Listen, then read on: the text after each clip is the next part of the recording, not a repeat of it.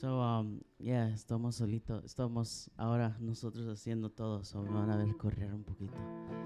Si alguien quiere aprender cómo hacer live streaming y todo en multimedia, necesitamos ayuda, ¿ok? bueno, si quieren ponerse de pie, vamos a hacer unas alabanzas. Hermoso, eres Jesús, son tus palabras, es tu amor. Y cuán glorioso eres Jesús, es tu poder. Y fue tu cruz, cuán hermoso eres Jesús, es sus palabras, es tu amor. Y cuán glorioso eres Jesús, es tu poder. Y fue tu cruz la que me salvó y me rescató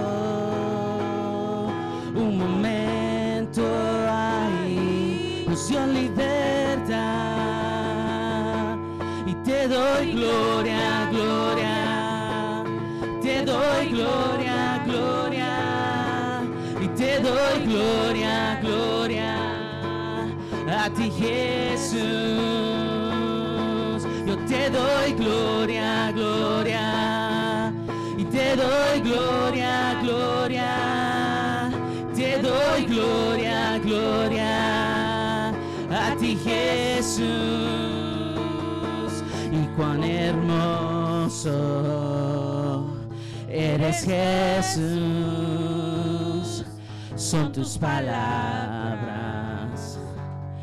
es tu amor. Y cuán glorioso eres Jesús, es tu poder. Y fue tu cruz la que me salvó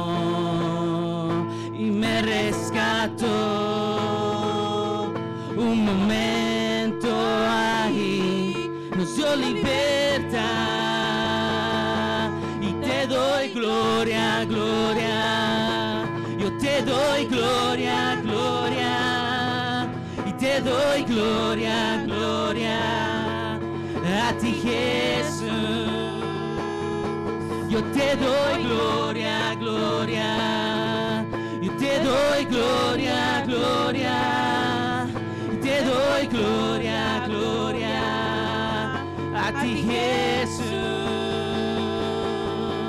y con una corona de espinos te hiciste rey corona de espinos te hiciste rey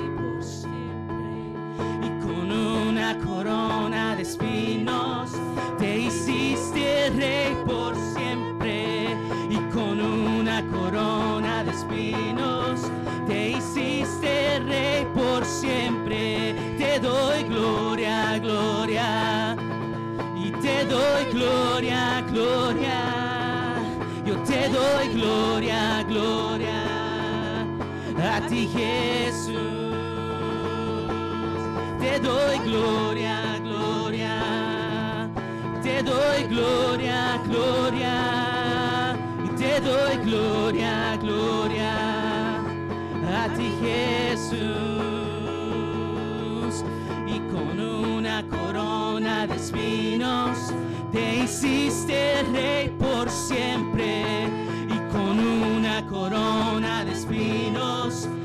hiciste rey por siempre y con una corona de espinos te hiciste rey por siempre y con una corona de espinos te hiciste rey por siempre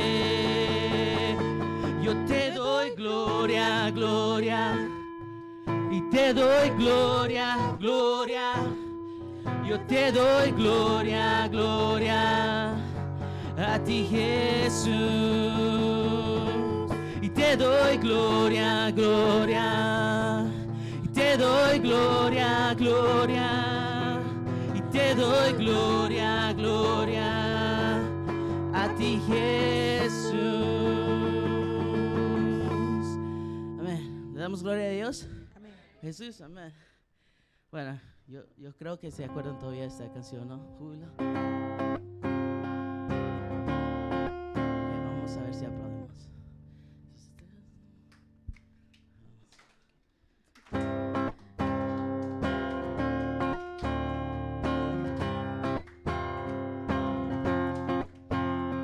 Este es el sonido de fiesta. No hay más lamento y tristeza. Muerte a vida, alumbras mis días. Es tiempo de celebrar. Tus hijos regresan a casa. Se escribe una historia de gracia. No somos esclavos, mas hijos amados. Es tiempo de celebrar. Y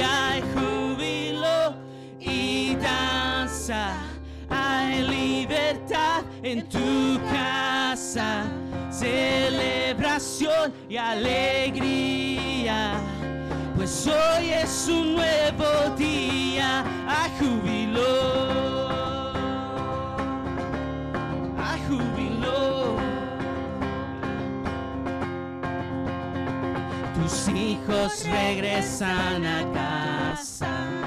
Se escribe una historia de gracia. No somos esclavos, mas hijos amados. Es tiempo de celebrar. Y hay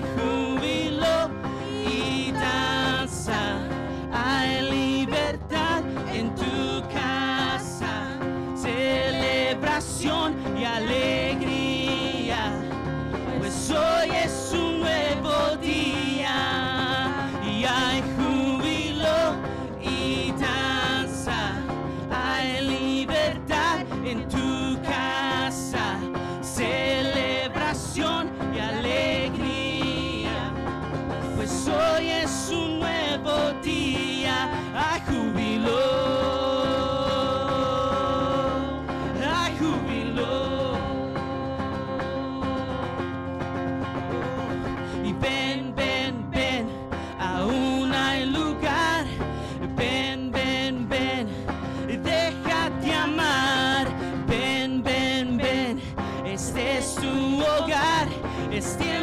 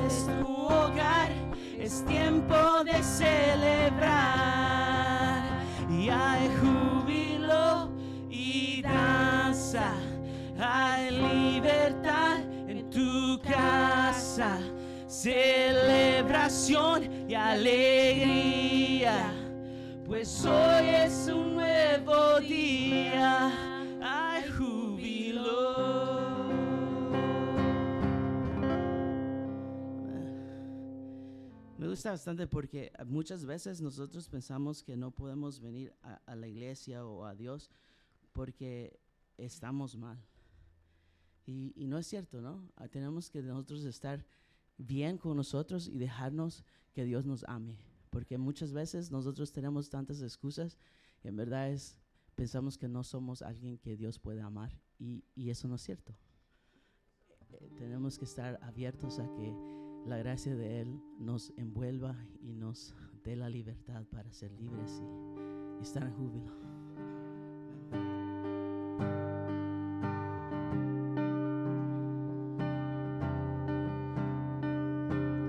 quien rompe el poder del pecado. Su amor es fuerte y poderoso, majestad.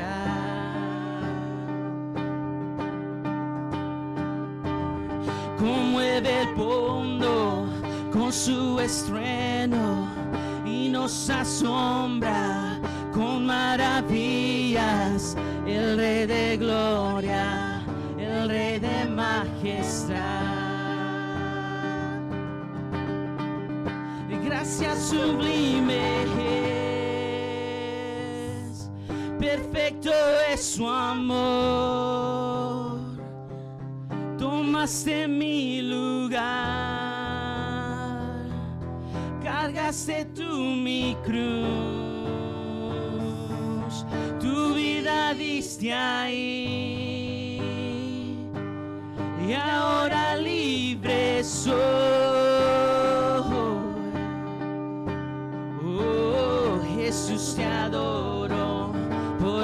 hiciste en mí. Pusiste en orden todo el caos, nos adoptaste como tus hijos, el Rey de Gloria, el Rey de Gloria, el que gobierna con su justicia y resplandece de su belleza, el Rey de Gloria, el Rey de majestad. Y gracias sublimes, perfecto es su amor. Dejaste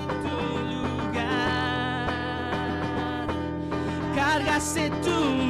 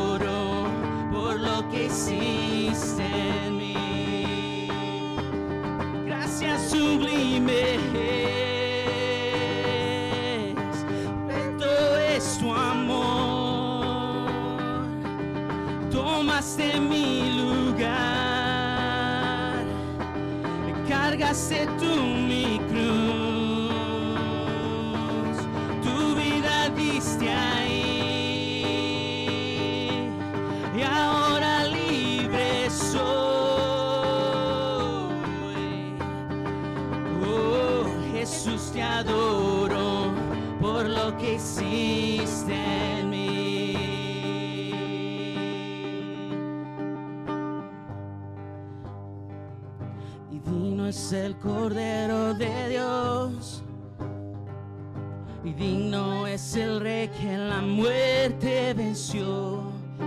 Digno es el Cordero de Dios. Digno es el Rey que la muerte venció. Digno es el Cordero de Dios.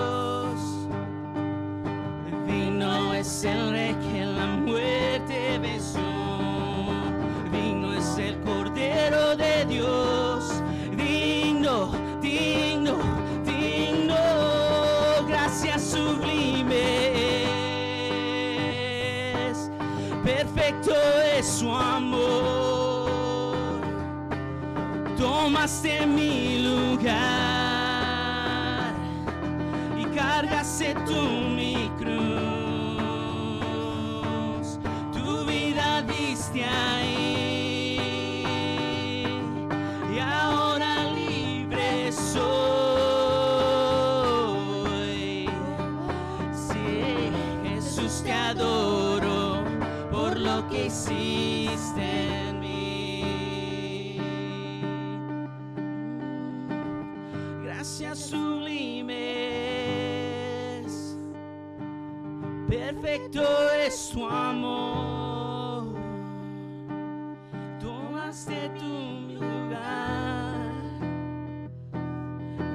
cargaste tú mi cruz, tu vida diste ahí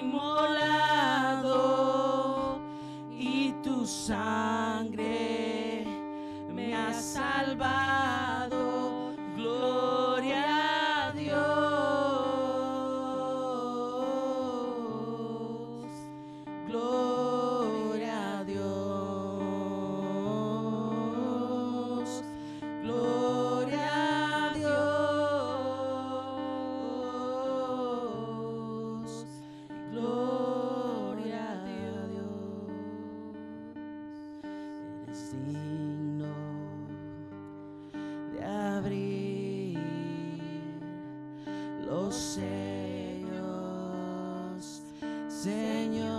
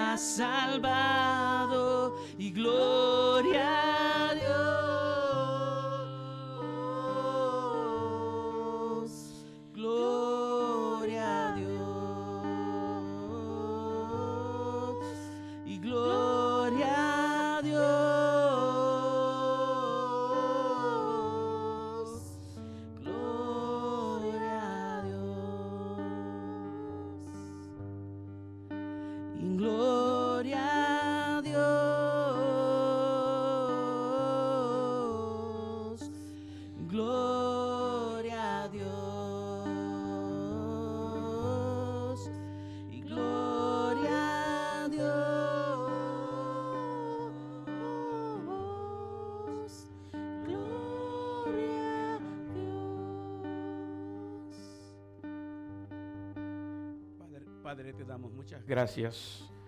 Te damos la honra y te damos la gloria a ti, porque solo tú lo mereces. Te agradecemos infinitamente el poder estar aquí en esta hora, dándote las gracias por lo bueno que has sido con nosotros durante toda esta semana. Nos has librado de todo peligro a nosotros y a nuestros hijos. Nos has proveído el trabajo y nos has protegido de todo mal. ¿Qué más podemos pedir?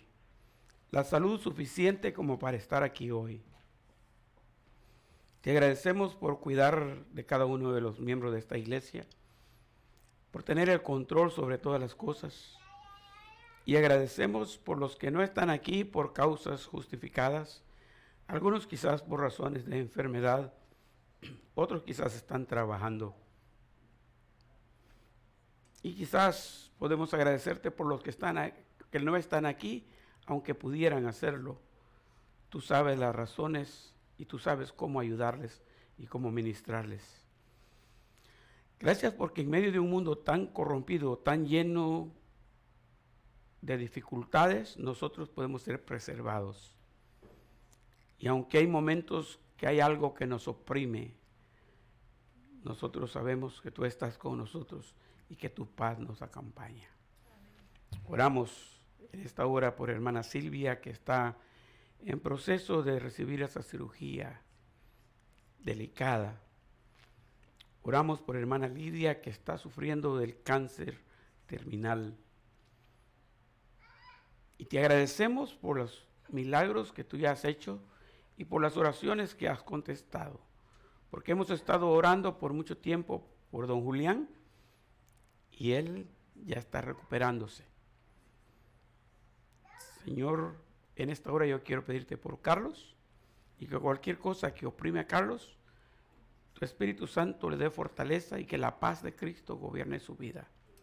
Ayúdale a salir adelante, Señor, en medio de las dificultades que el enemigo ponga por estropear su relación contigo y su avance en la vida, en la vida espiritual.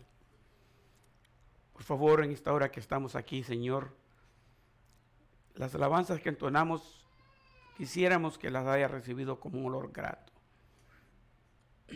No importa que tan bien o que tan mal lo hacemos. Sabemos que contamos con la ayuda bendita del Espíritu Santo, que purifica todo y lo presenta ante el trono de tu gracia como un olor grato. Y nos disponemos a escuchar tu palabra sobre un tema que al enemigo de las almas no le gusta. Porque a Satanás no le gusta que se hable de él. Le gusta estar en lo incógnito y estar ahí escondido en lo secreto, viendo cómo devorarnos. Por favor, habla nuestras vidas. Espíritu Santo, dinos lo que tú quieres decir a cada uno de nosotros y ayúdanos para que seamos flexibles a aceptar la realidad que nos rodea que seamos flexibles, Señor, a hacer los cambios que necesitamos hacer y dar la vuelta al mundo y enfocarnos solamente en ti. Gracias por este tiempo, Dios. Te lo agradecemos. Te lo pedimos en el nombre de Cristo Jesús. Amén. Bien, hermanos, pueden sentarse. Quiero recordarles, ahí hay un slide que dice generosidad y está el, el QR code del CEL. No es la única opción para ayudar a este ministerio. Acuérdense que nosotros no recogemos ofrenda, no pasamos el plato, pero eso no quiere decir que no necesitamos ayuda. El, ministerio necesita, como en cualquier lugar, el soporte de cada uno. Allá atrás está el arca de las ofrendas. Si alguien quiere dar su diezmo, su ofrenda o su donación, es bienvenida para apoyar ese ministerio, ¿verdad? Eh, son las tres opciones que tenemos. Cell es uno de ellos. Ahora Cell es mucho más fácil, yo así lo hago. Eh, en cualquier día de la semana se puede hacer eso. Solo se comunica, se conecta con la iglesia, con la cuenta de la iglesia y ahí puede hacer cualquier donación que usted quiera hacerlo. Y escribir ahí también eh, para qué. Si usted quiere apoyar el ministerio de varones, puede decir ahí que es para los varones. Y si quiere apoyar el ministerio de mujeres, dice ahí para para el Ministerio de Mujeres. Si quiere apoyar a misiones, dice ahí misiones. En el memo de CLA puede poner eso. Y nuestra tesorera, ella se encarga de distribuir esos dineros según para qué departamento va. Y si quiere el fondo general, pues nomás dice fondo general o nomás lo deje en blanco, ¿no? ¿Está bien? Tengo tres domingos de, de septiembre que quiero compartir este tema con ustedes. quiero decirles personalmente que que yo soy bastante patriótico. Y sí tengo muy buenos recuerdos, especialmente de mi infancia. Ya les he dicho a ustedes en alguna ocasión, en la vida pobre de nosotros, solamente estrenábamos dos veces al año. Uno era el 15 de septiembre. Y ese día lo estrenábamos porque la escuela nos ayudaba para comprar el uniforme. Pero el estreno era los colores de la bandera del Salvador. Y todos los 15 de septiembre, a las 6 de la mañana, ya nosotros teníamos que estar bien bañaditos porque en la escuela le revisaban hasta las uñas a uno, ¿se acuerdan?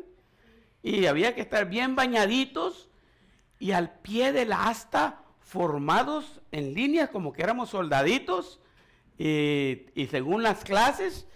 Y allí se hacía un evento patriótico precioso que no se olvida. Así es como nosotros aprendimos la oración a la bandera bastante larga, pero ahí nos hacían recitarla todos juntos. Y así es como nosotros también aprendimos a cantar el himno nacional. Así que yo nomás suena una trompeta por ahí, yo sé que es el himno nacional de El Salvador. ¿Por qué? Porque lo practicamos tanto. Y era tanta la, el, el entusiasmo por aquel día, porque el mejor estudiante tenía el privilegio de subir la bandera. Sí, cuando comenzábamos a cantar el himno nacional, la bandera estaba allí. Y según se iba cantando, había una práctica que iba subiendo la bandera, subiendo la bandera. ¿Y qué creen? Cuando el himno se terminaba, la bandera estaba arriba. Y había una alegría tremenda, ¿no? La segunda vez que estrenábamos era en Navidad, porque mi papá recogía las cosechas por ese tiempo y, había algún dinerito extra y estrenábamos en el culto navideño. Mala idea porque los cohetes a veces nos rompían la ropa nueva que andábamos estrenando, pero Navidad y Año Nuevo es bien cueteado en El Salvador, igual que el 4 de julio aquí, ¿no? En Estados Unidos. Por eso es que yo soy patriótico y en la iglesia donde hemos estado pastoreando, en, la Iglesia Bautista Hispana, Senda de Vida en San Francisco, que últimamente estábamos en South San Francisco, donde agarraba un, acuerdo para 30 años y ese list todavía está vigente hasta el 2031 para que los hermanos sigan en ese templo. Eh, está pagado por adelantado, el list se pagó por adelantado por 30 años.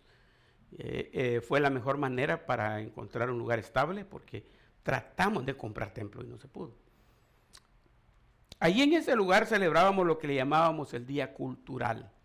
Habían siete países latinos representados en la iglesia y cada uno teníamos eh, una participación especial ese día, las comidas típicas. Y siempre a la entrada nosotros pedíamos 5 dólares de donación y ese, er, eso le daba a usted la libertad del all you can eat que dicen en los restaurantes, ¿no? Y podía ir por todas las mesas de todos los países y probar un poquito de cada comida, porque si se llenaba el plato ya no probaba las demás. Así que teníamos un día muy lindo. Lo hicimos igual en la otra iglesia donde estuvimos, Message of Peace, Ministerio Hispano Message of y teníamos un día esa, esa ofrenda de allí era exclusivamente para el fondo de misiones. Y bueno, aquí no lo hemos hecho de una manera así mientras yo estoy como pastor. Pero el próximo domingo sí me gustaría que tuviéramos algo parecido, porque esta semana también se celebran las fiestas patrias en nuestros países. Y siempre hemos encontrado en el camino diferentes tipos de pensamientos, especialmente Estados Unidos alberga todo tipo de gente del mundo. Y hemos tenido casos donde algunos dicen, protesto contra el himno de mi país y yo no lo canto. Y bueno, está bien, respetamos eso. Pero los que quieren cantar, canten y cántenlo tranquilo, ¿no? Eh, y los que no están de acuerdo ya con sus países, a veces por cuestiones políticas o por otras razones, están comiendo en Estados Unidos. Y hay que cantar el de Estados Unidos. Y hay que representar la bandera de Estados Unidos. Esa lección la aprendí de un hermano guatemalteco cuando yo no me llevaba con los internacionales porque nunca había salido de El Salvador. Pero en un lugar de trabajo, eh, eh, yo manejaba en una compañía concretera esos trompos, les decimos allá, que llevan concreto. Y un compañero de trabajo era de Guatemala, había llegado buscando trabajo y tenía trabajo ahí con nosotros. Y el 15 de septiembre en la empresa, a la hora de cantar el himno nacional, nos dieron un break y nos hicieron que fuéramos a pararnos enfrente del televisor. Todos los empleados cantando el himno nacional el 15 de septiembre ahí. Y me, vi, me, quedé viendo a él con qué garbo, pero que con qué ganas y, y bien cantadito mejor que yo el himno nacional del Salvador. Y al final le dije yo, ¿cómo es que tú siendo guatemalteco cantas tan bien el himno nacional de nosotros? Y me dijo, bueno, yo soy de Guatemala, pero ahorita estoy comiendo del Salvador. Aquí me dan comida, me dice. Aquí gano yo mi vida. A este le debo honra. No por eso dejo el de Guatemala. Yo aprendí buenas lecciones a través de pensamientos así. So, mi idea siempre ha sido en septiembre predicar acerca de la libertad. 1821 es la declaración de independencia del Salvador y creo que de algunos países centroamericanos, ya que el, grito de la independencia fue dado en Guatemala. Y ese día la independencia marca la libertad. Y habla de la libertad que ese país tiene porque está bajo, bajo el dominio o el control de otro país. Y entonces he hablado bastante de la libertad que tenemos nosotros en Cristo. Pero hay cosas que no pueden darse si no existe otra cosa. Por ejemplo, para que haya paz, tiene que haber una ausencia de, guerra, porque lo opuesto de la paz es la guerra o el pleito. Para que el día exista, tiene que haber noche, o más bien al revés, para que la noche exista, tiene que haber el día. Para cada cosa tiene que haber un lado opuesto. Lo opuesto de libertad, yo esta mañana lo he asociado con opresión. Y le llamo opresión, porque sí habían países que oprimían a otros países. En la Biblia se narra muy claramente cómo el pueblo judío o el pueblo hebreo, conocido en aquel entonces, era oprimido por el imperio romano. Y yo estoy seguro que ustedes han visto igual que yo películas como las de Robin Hood, ¿no? Que por qué tienen que aparecer esas, esas leyendas. Es porque realmente habían reinos que oprimían a sus súbditos. Y a nadie le gusta la opresión. Vivir en, opresión es terrible. Por eso que el pueblo de Israel vivía desesperado porque un día llegara el rey y que los liberara de allí. No querían ellos eso. Y en estos tres domingos yo voy a centrarme en lo que es la opresión satánica. Y tengo que decirle, hermanos, que cuando se habla de Satanás siempre hay problemas. Y si usted tuvo problemas para venir hoy aquí, el diablo posiblemente ya sabía que yo iba a hablar de esto porque me vio escribiendo en la computadora, haciendo mi mensaje, no porque él lo sabe, porque él no lo sabe todo. Dios sí lo sabe todo, él no. Pero él me vio que yo estaba preparando este tema y dijo, voy a hacer lo posible porque los hermanos no lleguen a la iglesia hoy, porque el tema que van a dar no me conviene que nadie lo oiga. Escuché el testimonio de uno de los alumnos en el IBG. El IBG es el que conocíamos antes como Instituto Bíblico Guatemalteco. Y a él le tocaba dar la, materia eh, a los alumnos que estudiaban teología en ese lugar le tocaba dar la, materia que se llamaba Satanás y los demonios. Y él cuenta cómo esa noche no pudo dormir, porque le hacían ruido, le hacían escándalo, poderes sobrenaturales, poderes espirituales que rodeaban la casa donde él estaba durmiendo, los dorms en ese lugar.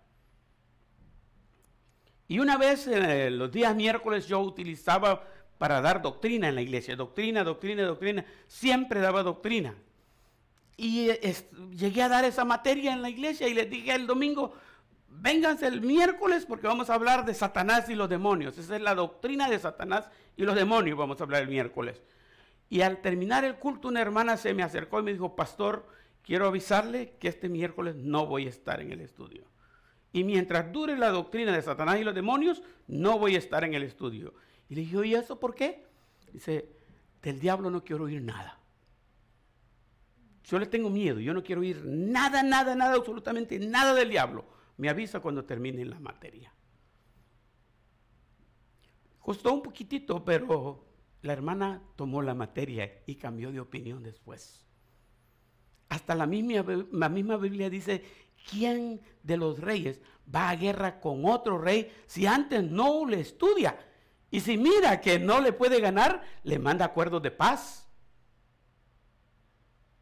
Si algo nosotros tenemos que saber es que nadie, ningún país, se enfrenta a otro país sin estar seguro quiénes son. Y por eso es que hay espías allá, espías allá, y tenemos espías en todos lados, porque ellos quieren saber cuáles son las fortalezas y cuáles son las debilidades del uno con el otro.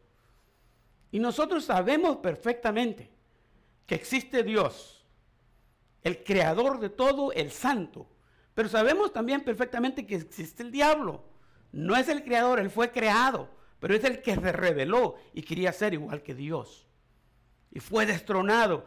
Y este ser que fue creado en un nivel superior incluso a los ángeles, porque era el líder de los ángeles, vino a convertirse ahora como líder de los ángeles caídos. Dios no creó demonios, Dios no creó a Satanás, Dios creó ángeles. Y los que se rebelaron con, con Satanás son los que vinieron a ser los demonios. Existen ellos. Ahora, desde allá para acá venimos con dos tipos de mensajes. Uno lo sabemos muy bien y nos gusta. ¿Han oído ustedes esta frase que dice así? Dios te ama y tiene un plan muy bueno para ti. ¿La han oído? ¿Les gusta eso o no? Dios te ama y tiene un plan muy bueno para ti. Ahora, cuando hablamos del diablo, denle vuelta ese mensaje. Hagamos lo que hace el hermano Andrés alguna vez. No, no le da vuelta a los mensajes, ¿verdad? Hagámoslo de, hagámoslo de otra manera. Háganlo de esta manera. Satanás te odia y tiene muy malas cosas para ti. El Dios te ama y tiene buenos planes para ti, es un lado. Satanás te odia y tiene malos planes para ti, ese es el otro lado de la moneda. El carácter de Dios es de tres partes. Uno es que Dios es santo. En su santidad no hay ningún pecado en él. Él no peca. Él, su propio ser, no tiene pecado. Y como es santo, el pecado no se le puede acercar. No hay manera que se le acerque el pecado. La otra cosa es que Dios es justo. Y como Dios es justo, la justicia de Dios castiga, condena y castiga el pecado. La justicia de Dios no tolera el pecado cerca, lo castiga y lo condena. Y por eso es que estamos en problemas. Porque la santidad de Dios no se lleva con el pecado de nosotros y nosotros no podemos con nuestro pecado encontrar el favor de Dios. No hay manera. Porque la justicia de Dios siempre va a estar entre medio y decir, tú eres pecador, tú no, puedes hacer esto y, y nos rechaza. La tercera parte, la tercera faceta del, de Dios, del carácter de Dios, es que Dios es amor. Mire, el amor de Dios no tiene comparación, no se puede ni describir. No hay manera de entender el amor de Dios. Porque nosotros, el amor de nosotros es un amor eh, que tiene límites, es natural y, y, normalmente comienza con ser muy egoísta. Amo si me aman, pero odio si me odian. El amor de Dios no, no es así. Lea 1 Corintios 13 y ahí está descrito el amor de Dios. Y no hay quien cumpla ese amor que está en el capítulo 13 de Corintios, de 1 Corintios. Porque es solo de Dios. Me quiere, me ama a mí sin límite. No importa quién soy, no importa cómo soy, no importa qué yo he hecho, Dios siempre tiene un lugar para mí. Siempre está ahí para esperarme. Si yo me alejo de Él, regreso y ahí está. Nosotros a veces decimos, esto que me hizo no tiene perdón. Déjeme decirle en la Biblia, Dios dice claramente que no hay pecado que no tenga solución. Solamente hay un pecado que no tiene perdón. Y esa es la blasfemia contra el Espíritu Santo. Y dice claramente la Biblia, ese no tiene perdón ni en este siglo en el venidero, lo que quiere decir nunca tiene perdón. Y la blasfemia contra el Espíritu Santo puede verse de diferentes maneras, pero la número uno es rechazar la salvación que Cristo ofrece. Desde el momento que usted no acepta cuando se le presenta el mensaje de salvación y dice no al mensaje de salvación, está manteniendo su condenación. No está recibiendo el perdón de Dios. La manera de recibir el perdón de Dios comienza por aceptar a Cristo como su Salvador personal. Entonces, dele vuelta al asunto en algunas áreas. Todo lo que Dios es y todo lo que el diablo es. Si Dios es santo, el diablo ni cerca de santidad. Condenado y destinado al infierno. El infierno fue creado para él y sus demonios. El hombre va a ir al infierno por no aceptar a Cristo. Pero el infierno fue creado para el diablo y los ángeles, lo dice la Biblia claramente. El carácter del diablo es hurtar, matar y destruir. Siempre que nosotros estamos en problemas, el diablo los ha traído. Casi siempre. Dios lo permite, porque Job capítulo 1 y 2 explican claramente que Dios controla y limita la obra de Satanás. Dios no nos castiga, solo tiene que decirle al diablo, tocarlo pues, y el diablo se encarga del resto. Si Dios le da permiso. Por eso es que yo quiero hablar un poco de esos tres casos del diablo, ¿no? Libre de la opresión satánica. No es la libertad del Salvador que se liberó de los españoles, ¿no? es la libertad de otro país como Francia o Inglaterra. No, es la libertad espiritual que tenemos en Cristo. Y el diablo ha vivido por todo este tiempo, desde que el hombre pecó en el huerto, ha vivido oprimiendo a la humanidad, oprimiendo a la humanidad. ¿De dónde creen que le salió la idea a Caín de matar a Abel? ¿O creen que Caín ya había visto videogames de guerra para entonces? No. Pero desde un principio, el malo ya venía siendo alimentado por el enemigo. Apocalipsis 12, 10 dice realmente eso. Mire lo que dice. Entonces oí una gran voz del cielo, en el cielo que decía, ahora ha venido la salvación, el poder y el reino de nuestro Dios y la autoridad de su Cristo, porque ha sido lanzado fuera el acusador de nuestros hermanos, el que los acusaba delante de nuestro Dios de día y de noche. el diablo ha sido todo el tiempo nuestro acusador. Y yo lo he mencionado de esta manera. Eh, eh, ahora ya, que de Cristo para acá ya están las cosas diferentes. El diablo ya sabe que con el grupo que ha aceptado a Cristo la tiene perdida. Pero lo que ha recurrido él es a la mentira, al engaño y a mantenernos ahí confundidos en cuanto a su tema. Ha, engañado a la gente de tal manera que nos ha enseñado a tenerle miedo al diablo. ¿Ustedes le tienen miedo al diablo? Yo a veces hago esas preguntas así, que ya ustedes me las han oído, ¿no? ¿De qué color es el diablo? ¿Tiene cuernos o no tiene cuernos? Algunos tienen que rojo y con cuernos, ¿verdad? Orejas bastante largas. Tiene cola, ¿verdad? Sí, tiene, tiene un pico así para llevárselo a uno, ¿no? Esas son puras mentiras. ¿Sabe qué dice la Biblia del diablo? ¿Cómo es el diablo? Primera cualidad del diablo descrita en la Biblia está en Génesis 3. La primera cosa que distingue al diablo es astucia. Dice, pero el diablo era astuto más que todo lo creado. Y cuando alguien me dice, pastor, usted sí que es bien astuto, me aflijo. Porque lo relaciono con el diablo. Yo, me, prefiero que me digan, qué sabio es usted, hermano. Porque la astucia es diferente de sabio. Siempre la relaciono con el diablo. No, no me crean, porque la, lengua quizás española quizás la define igual, ¿verdad? Astucia, una manera sabia de hacer las cosas. Pero el diablo tiene una manera sabia de hacerlo caer a uno, de engañarlo. Astucia. ¿Sabe la otra cosa? Jesucristo lo describió de esta manera. El diablo, dice, se disfraza como qué? Como ángel de luz. Mire, los ángeles, cuando hablamos de ángeles, estamos hablando de que en la Biblia siempre se presentaron preciosas, gentes de buen parecer, con vestiduras blancas, que significa limpieza o pureza. Y estamos hablando de los ángeles que no cayeron, que están de pie sirviendo al Señor en su templo y en su presencia. Pero los demonios se presentan de una manera diferente, se describen de una manera diferente. Así que es, yo estudié este tema bastante joven en la vida, estaba lejos de casarme todavía.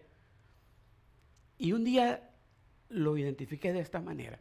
Si el diablo quiere tentarme a mí, no va a aparecer con uno de los grandes cuernos de color rojo enfrente de mí, ¡Ah, soy el diablo. O negro. No, no va a aparecer así. ¿Cómo se va a aparecer eso? Como una muchachita bien re bonita, de esas que no le puedo decir que no. Y a, a la mujer se le va a parecer, este es el príncipe azul que buscabas. Y la estrategia del diablo no es otra más que destruirle su vida. Echarle a perder todo el resto de su vida. Ponerlo en unos problemas y en líos que después no puede salir de ellos. Esa es la estrategia del diablo. Porque él va a engañar. Y por eso es que el primer tema de hoy le llamé así, la principal herramienta del diablo. ¿Cuál es? La mentira. No hay cosa mejor que mantenernos engañados. Mantenernos engañados.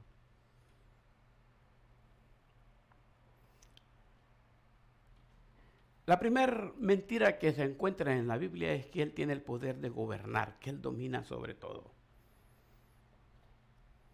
Y que el mundo entero, porque así lo dice 1 Juan 5, 18. Ahí está el versículo escrito en la pantalla. Dice, sabemos que somos de Dios y el mundo entero está qué? Bajo el maligno. Ahora le voy a decir esto, más adelante le voy a enseñar el versículo, creo. Pero cuando Dios creó al hombre, el poder lo dio sobre al hombre. Y le dijo, engrandeceos y multiplicaos. Llenad la tierra y sojuzgadla. Y les dijo, y enseñoread sobre los peces del mar, las aves de los cielos y todo animal. Y luego dice, y la hierba y las plantas, todo eso ustedes pueden comer de lo que quieran. Dios le dio el control al hombre. Pero cuando el hombre fue tentado por Satanás, lo primero que hizo Satanás fue meter el engaño. Y decirle, no, es que Dios solo Él quiere controlar todo. Pero ustedes saben que ustedes también pueden controlarlo. Y miren esto aquí, van a ser igual que Dios. Y sus ojos van a ser abiertos. Y pues ahí está. ¿En qué terminamos? Y desde ese día que el hombre pecó, Dios les había dicho el día que comieran de ese árbol, ciertamente, y el hombre se separó de Dios por el pecado. Y ahora en el pecado, envueltos en el pecado, el Dios del pecado, ese es el, el maligno, ese es el diablo. Y desde entonces el diablo comenzó ya a trabajar. Y comenzaron a aparecer, como en Caín, el asesinato, y de repente en la Mec apareció un hombre que tenía la capacidad de ser primer autor de, música y que tenía una orquesta y que podía tocar muchas cosas que aparecen en Génesis, comenzó a usarse esa música para lo malo. La música que Dios había creado y que él tenía la capacidad de honrar a Dios con su música, comenzó a honrar al diablo. Y desde ahí viene esa lucha. Hay iglesias que creen que hay música de Dios y que hay música del diablo. Y algunos piensan que, que, no hay música de Dios, que todo es del diablo y no cantan en las iglesias. Tuve una vez, una, teníamos una hermana que, que convivió un tiempo bastante con nosotros en la iglesia como miembro y venía de esa iglesia y dice, no, pastor, es que ahí no puede cantar uno. ¿Y por qué? Porque es del diablo. Y si llegan a hacer algo con un himno, agarran el himnario y solo lo leen, porque cantar es pecado. Y le estoy hablando de este siglo, ¿eh? bueno, el siglo pasado creo ya, ¿verdad? Pero fíjese, Estamos hablando de qué trastorno más grande hizo el diablo con ellos. El mundo entero está bajo el maligno. ¿Y qué es lo que hace el diablo? Destruir, ¿verdad? Haga la lista de cuánto es el caos que tenemos nosotros. Financieros ahorita, mundial. Le estoy hablando mundial. El mundo entero está bajo el maligno. Tenemos un caos político, tenemos un caos religioso, tenemos un caos de salud, tenemos un caos de educación, tenemos caos por todos lados en el mundo entero. ¿Y cómo hemos llegado hasta ahí? Unos dicen que porque descuidamos y que tenemos contaminación ambiental, otros dicen que para evitar eso ahorita hay que agarrar los carros eléctricos y otros dicen que no sé qué, que no sé cuánto, y buscan alternativas, pero alternativas está difícil encontrarlas porque es un caos. ¿Sabe qué? Me, estábamos hablando con mi hija un día de estos y me dice mi hija, ¿sabe qué es, qué es lo interesante? Por tres meses el mundo entero estuvo cerrado por la pandemia. No hubieron carros en la calle y la contaminación, siguió. ¿Qué pasó entonces? ¿No son los carros que si paramos de trabajar un día va a mejorar? Si paramos más de tres meses y no mejoró. ¿Serán los eléctricos la solución? Pues quién sabe. El mundo está buscando alternativas.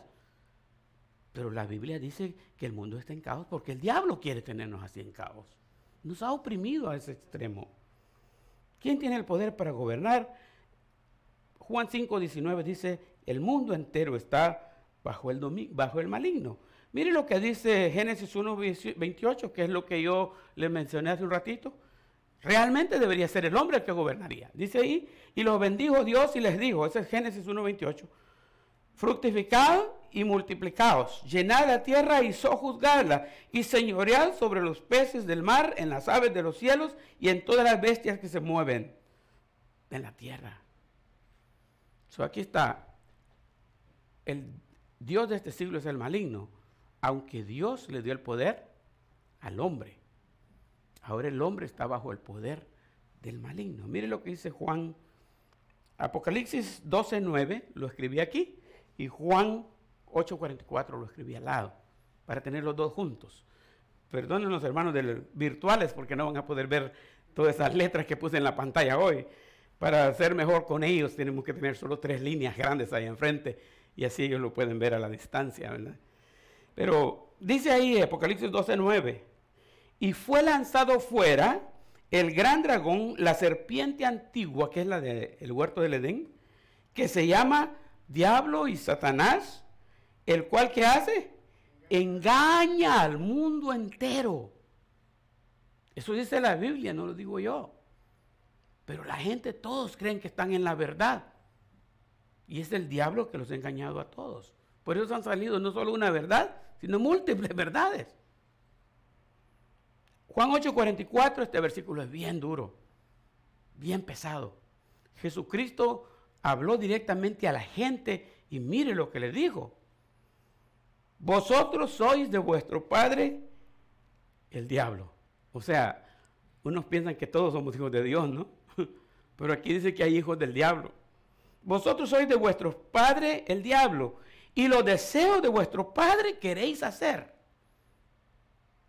Él no ha permanecido en la verdad porque no hay verdad en él. Cuando habla mentira, de suyo habla, porque es mentiroso y padre de mentira. Sí, algunas veces se siente pesado que le digan a uno, vete al diablo, ¿no? Imagínese. Pero este está diciendo, vos sos hijo del diablo. Y el diablo juega con la gente como él quiere. Juega con todos como él quiere. Ahora,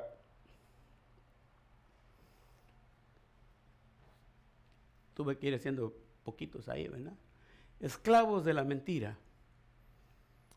Ahora cegados a la verdad. Como que van relacionados, ¿no?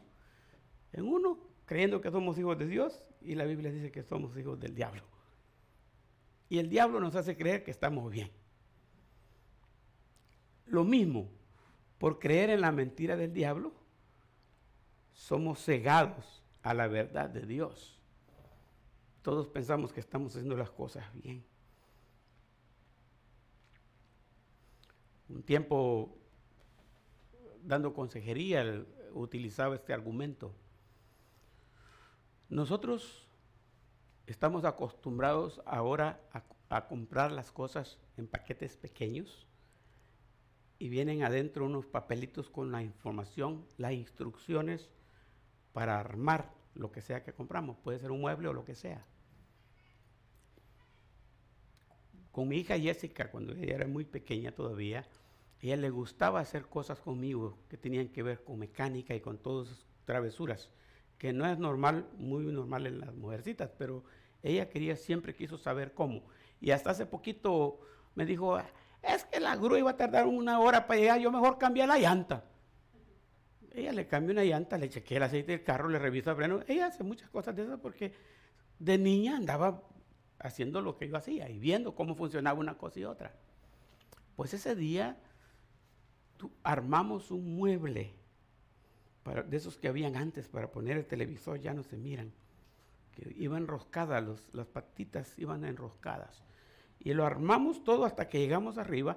Y la última pieza, que es la donde iba el televisor, no la podíamos poner. Porque al enroscar aquí, desenroscábamos abajo. O enroscábamos arriba o abajo. Y esto, como lo hicieron, y comienza uno a protestar con la fábrica, ¿no? Que, que cómo se les ocurre. Y entonces, como yo era mecánico, no había leído las instrucciones, porque yo ya sabía cómo hacerlo. Y fui a leer las instrucciones. Y la instrucción que creen que decía, que ese mueble se armaba cabeza abajo. O sea, esa era la primera pieza que yo tenía que poner y la estaba poniendo de último. ¿Y qué tuve que hacer? Desarmarlo. Pero habían algunas cositas que en aquel entonces se usaba, ya no mucho, unos taquitos de madera que se les ponía glue. Ya estaban pegados. Y lo logré desarmar y lo volví a armar. Bueno para armar cosas, ¿no? Pero ¿qué creen? Me quedó todo decimos en el sabor flojo. No tenía valor de ponerle el televisor encima. ¿Y qué hice? Saqué mi caja de herramienta, un bucket con tornillos y comencé a tenerle tornillos por todos lados. Hasta que lo, lo dije fuerte, lo dejé fuerte. Dando consejería un día le dije a alguien, eso es lo que nosotros hacemos con nuestra vida. Dios tiene un manual de instrucciones para que nosotros formemos nuestra vida. Ese manual se llama Biblia. Ahí dice cómo ser un buen padre, cómo ser un buen esposo, cómo ser un buen hijo, cómo ser un buen patrón, cómo ser un buen empleado. Ahí de todo, todito, todito está en la Biblia. Pero nosotros formamos y armamos nuestra vida como que fuera un gabinete sin instrucciones y comenzamos a hacerlo. ¿Cómo lo hizo aquel? Ah, bueno, así lo hago yo. ¿Y, ¿qué hiciste en esto? Y, comenzamos a agarrar opiniones de los demás, y, pues, porque todos lo hacen, yo también lo puedo hacer. Solo porque se mira bueno no quiere decir que es bueno. Solo porque todos lo hacen no quiere decir que yo también tengo que hacerlo. Pero ¿qué es lo que pasa? Es ya con un matrimonio todo desbaratado, pastor, ¿y ahora qué hago? Ah, necesitas instrucciones. Vamos a la Biblia a ver qué dice. Pero ya los tornillos ya no sirven. Ya su vida está bien, bien mal. Y el enemigo de las almas, ¿qué creen que dice el diablo? Ahí sí que dice, gloria a Dios, él, ¿verdad? Todo salió bien. Para él está perfecto. No es que alguien tuvo la culpa. Porque yo fui criado Ustedes ya conocen la historia mía. Por la misma pobreza no teníamos para comprar el libro del silabario, que era el que se usaba en la escuela para aprender a leer.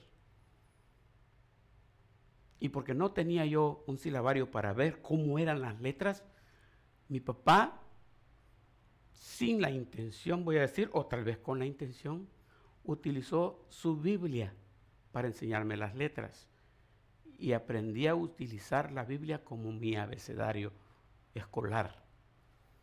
So, si yo quería saber si aquí había una coma o no, ¿dónde lo buscaba? En la Biblia. Si lleva tilde o acento o no, ¿dónde lo lleva? Lo buscaba en la Biblia. Si va con mayúscula, con minúscula, lo buscaba en la Biblia. Cualquier cosa lo buscaba en la Biblia. porque ese era mi diccionario y esa era toda mi herramienta para ir a la escuela. ¿Y sabe qué? La Biblia tiene el mejor idioma del mundo, el mejor español, el mejor inglés, porque ese libro ha sido revisado y revisado y revisado y contrarrevisado. Quiere confirmar cómo es esa palabra y en la Biblia está. Pero hay que abrir la Biblia y a veces a eso se le tiene miedo. No es que alguien tuvo la culpa, porque yo criado así, igual que otros amigos que yo tuve, hijos de pastores, hijos de personas criadas en el Evangelio, y ellos no se mantuvieron en la vida cristiana. No es que eso va a garantizar algo, pero eso le ayuda a uno a tener una idea para dónde va con su vida. Por eso es que de un tiempo, llegó un tiempo cuando yo dije, ya estoy llegando a la adolescencia, pero una cosa es descubierta en la Biblia, que si yo no voy a formar un hogar, yo no voy a buscar novia. Porque eso de jugar de noviecitos no es muy bueno. Es muy peligroso. Cegados a la verdad, la gente hace lo que piensan que está normal. Y mire, cuando se trata de presentar el Evangelio, aquí está 2 Corintios 4:4 dice, en los cuales, ahora ya sabemos quién es el Dios de este siglo, ¿verdad? ¿Quién es? Satanás. En los cuales el Dios de este siglo, ¿qué hizo? Cegó el entendimiento de los incrédulos, de los no creyentes en Cristo, para que no le resplandezca la luz del Evangelio de la gloria de Cristo. O sea, el mismo diablo, para mantenerlo usted en la mentira, cuando alguien viene y le presenta el Evangelio de salvación, el entendimiento estudio está cerrado. Dice, no, no, no, no. Algunos dicen, este ya me viene con ese mensaje. Otros dicen, este ya va a querer que cambie religión. Otro ya, este va a querer que vaya para su iglesia. Y vienen con una serie de cosas que mejor no. Ni lo oigo.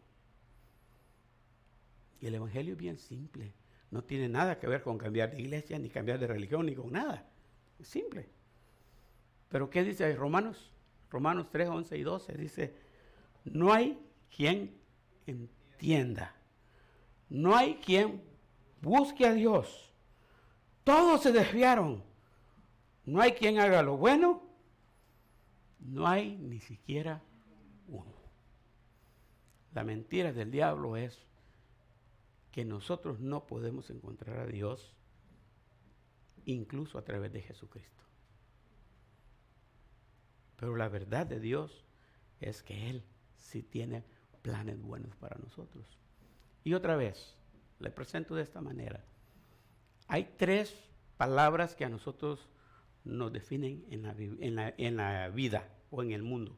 Quizás van a ser cuatro. Voy a mencionarle. Primero está la religión, después está el evangelio, después están las sectas y voy a poner un número cuatro que se conocen como los ateos.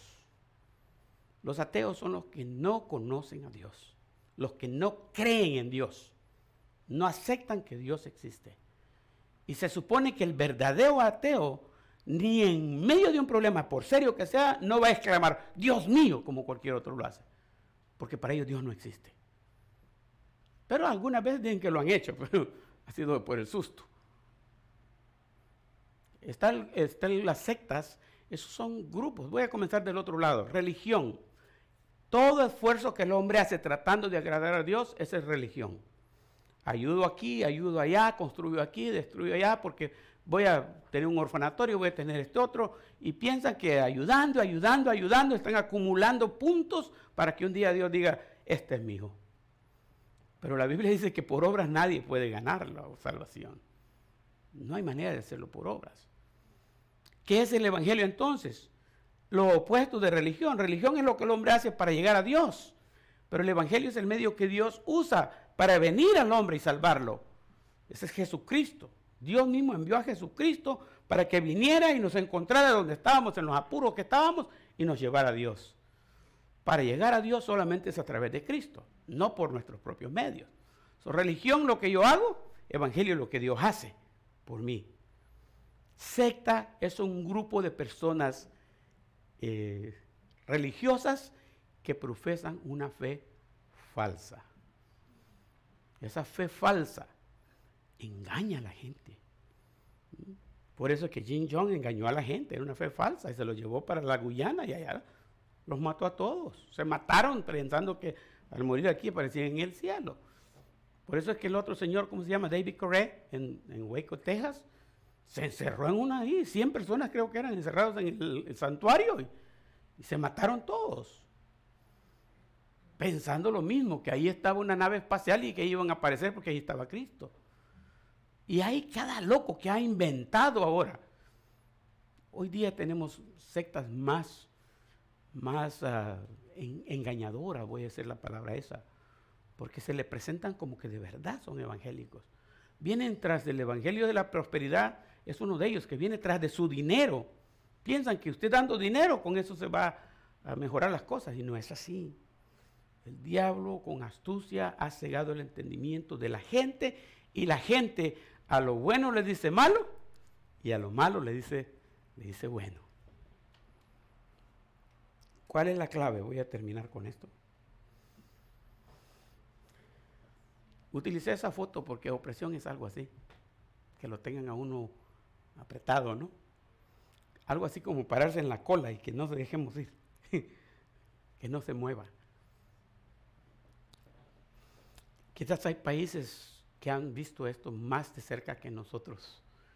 Países como Cuba o como Venezuela saben lo que es estar, estar bajo la opresión. Nosotros, gracias a Dios, aunque venimos de un país que nos asustó por la guerra, llegamos a un país que se llama libertad, que proclama la libertad. ¿Cómo podemos nosotros ser libres de la opresión satánica? Y esta es la última mentira que quiero mencionar. El, diablo no quiere que sepamos eso. Mire lo que dice el versículo, Santiago 7, perdón, Santiago 4, 7. Mire lo que dice. Someteos pues a Dios, resistir al diablo y huirá de vosotros. ¿Quién tiene más poder, el diablo o nosotros? Viendo este versículo. ¿Quién? ¿El diablo tiene más poder que nosotros? ¿O nosotros tenemos más poder que el diablo? Sí, si, si la agarramos en serio, este versículo dice que el diablo nos puede hacer los mandados, dijo alguien. ¿Sabe que en el original dicen, que yo no soy experto ni en hebreo ni en griego, ¿eh? pero dicen que en el original dice, y de vosotros huirá. Pero dicen que hay una cosita ahí que lo alarga y dice, como un cobarde.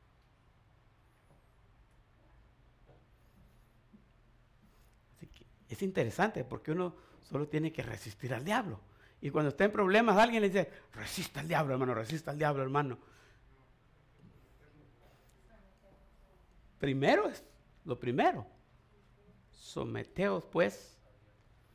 ¿Y qué dice Dios? Dios te ama y tiene buenos planes para ti. El diablo te odia y tiene malos planes para ti. ¿Qué es lo que va a hacer usted? ¿Seguir oprimido por Satanás o someterse a Dios? La clave para resistir al diablo y para que corra de nosotros es someterse a Dios. Y esa es la invitación que yo les traigo ahora, hermanos. Los problemas siempre van a estar ahí, porque el diablo siempre va a estar rondando. Hay un momento cuando en Apocalipsis leímos, va a ser lanzado al lago de fuego. Se va a terminar eso. Pero mientras el diablo esté activo, nosotros vamos a seguir con dificultades. Y va a luchar por destruirnos a nosotros, destruir nuestra familia, destruir nuestros trabajos, destruir la casa, destruir todo. Porque esa es una cualidad de él, una característica, destructor. Matar, hurtar, matar y destruir. Esa es la clave para entender al diablo. Todo lo que está asociado con muerte viene del diablo. Y quizá por eso le ponen esa, cosita, ¿no? ¿Cómo se llama? El rastrillo ese. Que le ponen. Sí alimenta a la gente a hacer lo malo. Sí los alimenta. Y, muchas cosas cambiaron. Recién casado yo, estudiando de, del matrimonio y del matrimonio, yo pensaba que mi esposa tenía un problema grave y me estaba causando problemas graves a mí, como su esposo o su marido. Y descubrí que no era ella, que era el diablo que quería destruir nuestro matrimonio. No estoy diciendo que ella era el diablo. ¿eh? Me meto en problemas ahorita mismo. Pero el diablo estaba viendo cómo nos ponían en desacuerdo, recién casados. Y le he dicho yo, a los tres años vino el primer apretón. ¿Qué pasó aquí? ¿Con quién me casé? ¿Qué vamos a hacer hoy, no? A los siete años vino el segundo apretón. De ahí no me acuerdo cuántos apretones han habido. Tenemos 38 años casados ya, a la gloria de Dios. El diablo ha tratado y sigue tratando. Pero mientras más el diablo trata, nosotros nos sometemos más a Dios. Tratamos de estar más cerca de Dios cada día. Ese es, creemos que esa es la clave, porque ese versículo así lo dice. No sé cómo está su situación hoy, cómo está su vida hoy, pero me gustaría si nos ponemos de pie y tenemos una oración. Acuérdense que orar es simplemente hablar con Dios. No tiene que memorizar nada ni decir nada que ya memorizó. Solo piense en un momento, analice en su vida y diga, estas son las cosas que el diablo ha utilizado para destruirme y está utilizando ahorita para traerme dificultades. Y esas cosas así en secreto, póngaselas al, Señor. Dígale en este momento así, ahí en secreto, Padre nuestro que estás en los cielos, esta es mi vida. Este es el problema con el que yo estoy lidiando en esta hora y te pido que me ayudes. Yo voy a dar un minuto para que usted hable con Dios y le diga lo que usted siente dentro de usted. Hable que el Señor le oye.